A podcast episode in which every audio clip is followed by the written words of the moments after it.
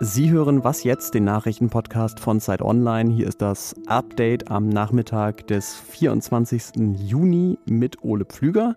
Wir gucken uns gleich die Korrektur des Klimaschutzgesetzes an und ziehen Bilanz der Vorrunde der deutschen Fußballnationalmannschaft bei der EM. Redaktionsschluss für diesen Podcast ist 16 Uhr. Werbung. Sie hören gerne Krimis? Dann sollten Sie den spektakulären Auftakt der neuen Reihe von Arne Dahl nicht verpassen. Auf den Spuren angeblicher Klimaaktivisten deckt Ermittlerin Eva Nümann skrupellose Anschläge auf und geht der Frage nach, wo ist die Grenze zwischen dem Kampf um ein berechtigtes Anliegen und Gewalt. Stummer Schrei heißt das Hörbuch, ist erschienen im Hörbuch Hamburg Verlag und wird gelesen von mir, Peter Lonzek. Viel Spaß. Es war natürlich ein besonderer Tag im Bundestag heute, denn Angela Merkel hat ihre letzte Regierungserklärung abgegeben. Das hören wir uns aber erst morgen früh nochmal genauer an, denn außerdem wird der Bundestag heute Abend eine neue Version des deutschen Klimaschutzgesetzes verabschieden.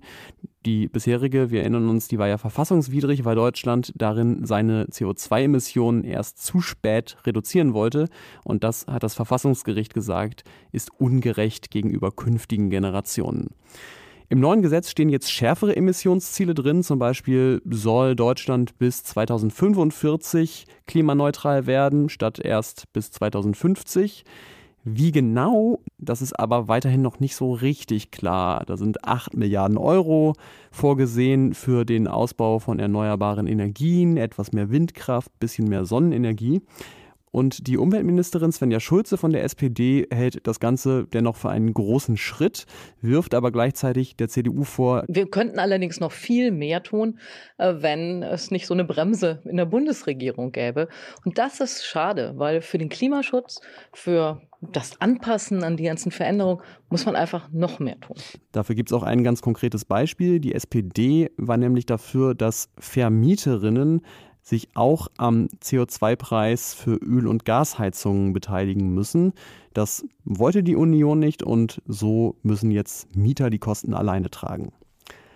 Es gibt aber auch noch viel grundsätzlichere Kritik an diesem Gesetz, zum Beispiel vom Klimaforscher Mujib Latif. Der hat im Deutschlandfunk heute Morgen von einem Larifari-Gesetz gesprochen. Brauchen systemische Veränderung. Weil? Man kann nicht so ein bisschen rumdoktern an dem, was man heute hat. Wir brauchen, wie wir sagen, eine sogenannte Transformation. Das heißt also gut möglich, dass das Verfassungsgericht sich mit dem Ganzen nochmal beschäftigen muss.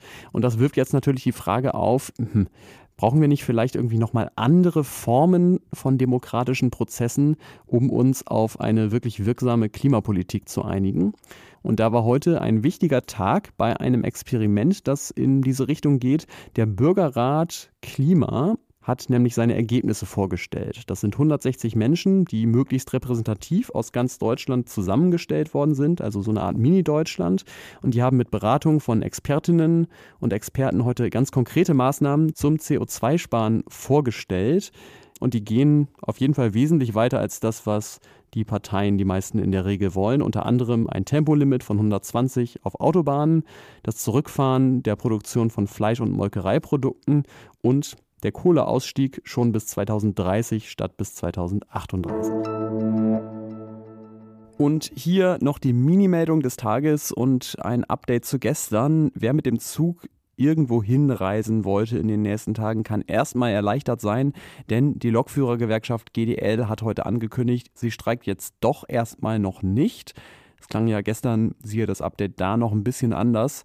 Es ist jetzt erstmal für Anfang August eine Urabstimmung über den Arbeitskampf angesetzt. Wir sprechen ja jetzt nicht jeden Tag hier darüber, aber natürlich läuft gerade eine Fußball-Europameisterschaft und die deutsche Nationalmannschaft hatte gerade gestern ihr letztes Spiel gegen Ungarn.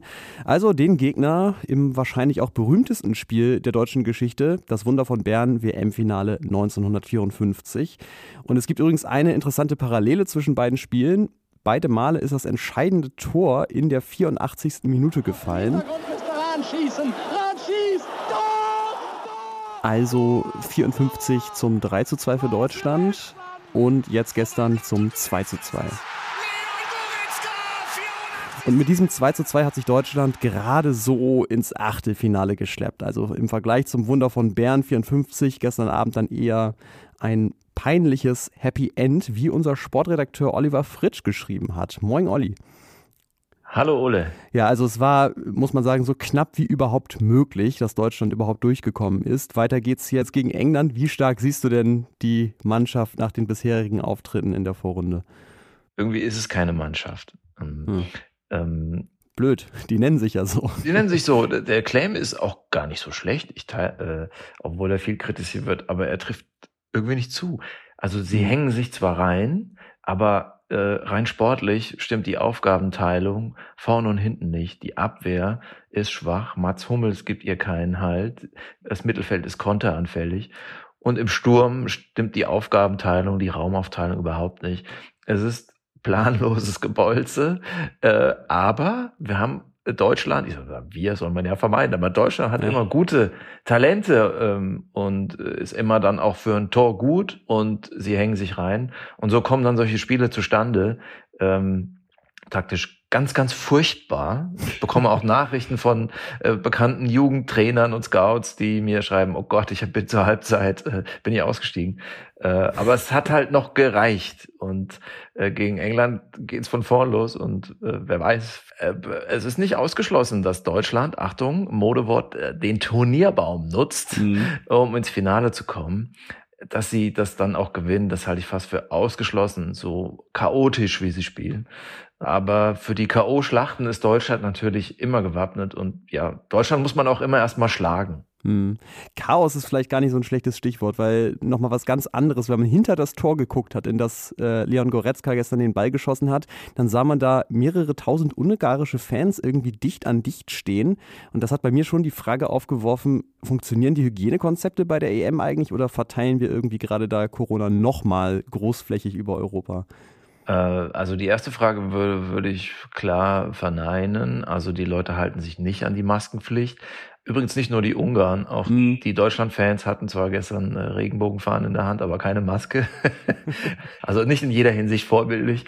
Ähm, ob das dann zum Hotspot wird, das weiß ich ja, nicht klar, angesichts der Inzidenzzahlen. Ähm, aber es lässt sich einfach äh, offenbar nicht durchsetzen, auch in so einem Fußballstadion. Ist jetzt ja auch nicht der zivilisierteste Ort. Vielen Dank dir, Oliver Fritsch. Gerne, Ole. Was noch?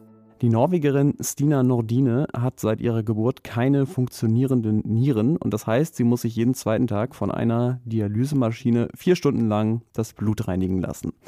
Das ist seit 2019 so, da hat ihre letzte gespendete Niere versagt und jetzt fährt sie trotzdem oder gerade deswegen mit dem Fahrrad vom Nordkap bis zur Südspitze Norwegens. Drei Monate hat sie sich Zeit genommen dafür und damit will sie auf die vielen, vielen Menschen aufmerksam machen, die dringend auf eine Organspende hoffen und warten. Das war es auch schon wieder mit dem Update. Heute Nachmittag, morgen früh an dieser Stelle Susanne Jahangard über die Frage, wie viel Sorgen müssen wir uns eigentlich gerade machen wegen der Delta-Mutation, die sich in Teilen der Welt und auch in Deutschland ausbreitet. Und der Kollege Ferdinand Otto hat sich nochmal in Ruhe Gedanken über die Regierungserklärung, die letzte von Angela Merkel, gemacht. Die beiden Themen können Sie nur schwerlich verhindern, auch wenn Sie uns an wasjetzt.zeit.de schreiben. Für alle anderen Anregungen sind wir aber natürlich immer sehr offen. Das war's von mir. Ich bin Ole Pflüger. Bis bald.